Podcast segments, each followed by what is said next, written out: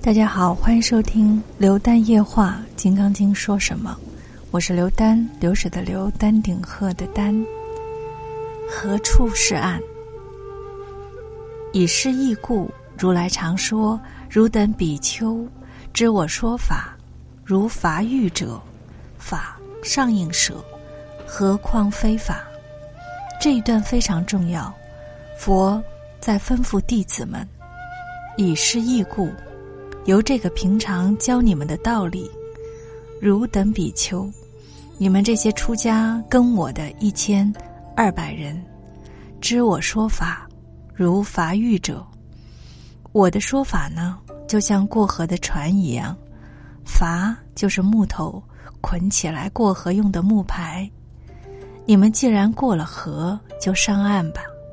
过了河还把船背起来走吗？没有这样笨的人。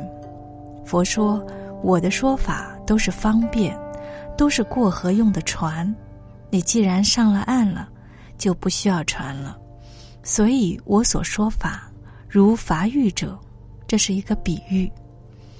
法上应舍，一切真正的佛法到了最后，像过了河的船都要丢掉，何况非法？何况一切不是法呢？”正法，如果最后舍不干净，还是不能成道。何况非正法，就更不能着相了。这里佛讲的非常的彻底。佛法传到了中国，常说苦海无边，回头是岸。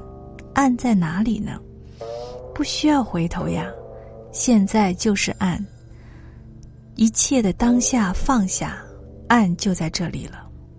禅宗有一个公案，有一个龙湖普文禅师，普文是他的名字，他是唐朝喜宗太子，他看破了人生，出了家，到十双庆祝禅师那里去问佛法。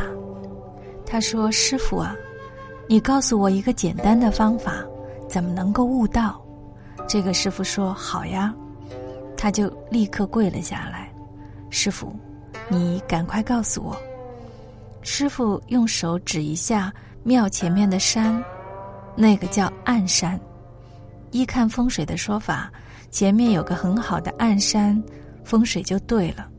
就像坐在办公椅子上，前面的桌子很好，就是暗山好。他这个庙前面有个暗山非常好，暗山有许多种。有的暗山像笔架，是笔架山，这个家里一定会出文人的；有一些是箱子一样的，那一定会发财。十双禅师说：“等前面的暗山点头的时候，再跟你说吧。”他听了这一句话，当时就开悟了。换句话说，你等前面那个山点头了，我会告诉你佛法，这是什么意思？才说点头头已点，暗山自有点头时。说一声回头是岸，不必回头，岸就在这里。等你回头，已经不是岸了。有些禅师说，放下屠刀，立地成佛。就有同学问我，我说不错啊，可是不是你呀？你们连刀子都不敢拿，拿起来怕割破了手。拿屠刀的人是玩真的。他真有杀人的本事，大魔王的本事是一个大坏蛋。可是他一旦一念向善，放下屠刀，当然可以立地成佛。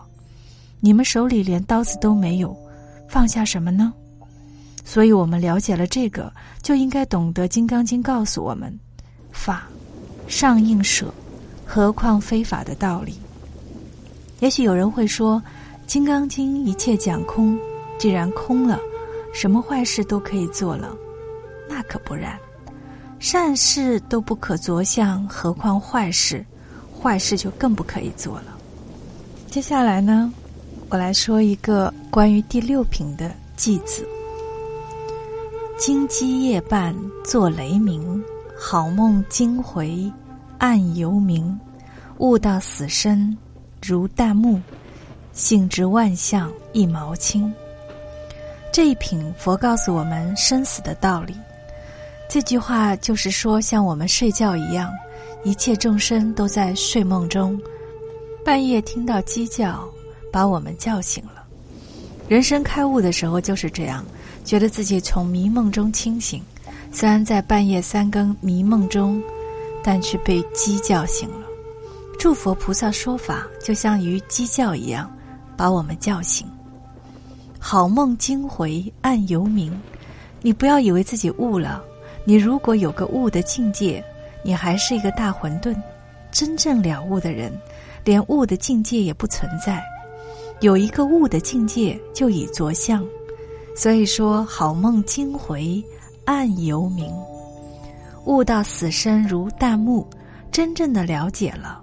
悟了，悟到死生如大木，人生出来等于天亮，睡醒是活着，死了呢，夜里到了呀，应该去睡觉了，死生一条，没什么了不起。所以中国文化素来讲，生者寂也，死者归也，能够悟到死生如大木，你才能够得到正信，真正相信了，相信什么呢？性之万象一毛轻，宇宙万有在庄子的观念中是天地一指，万物一马。这个天地就是这一指，整个宇宙万有也就是这一指，就是这么一点儿。万象万物就是这么一马，整个宇宙万有像一匹马一样，有马头、马尾、马毛。所以说，宇宙万有轻如鸿毛。现在我们了解这个道理。如果我们真懂得这一品，就懂得了法上应舍，何况非法？换句话说，学佛的人都想了生死，怎么样是真正的了生死呢？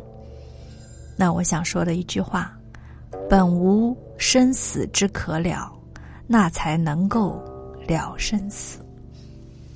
好了，结束今晚的节目，晚安，好好睡觉，明天见。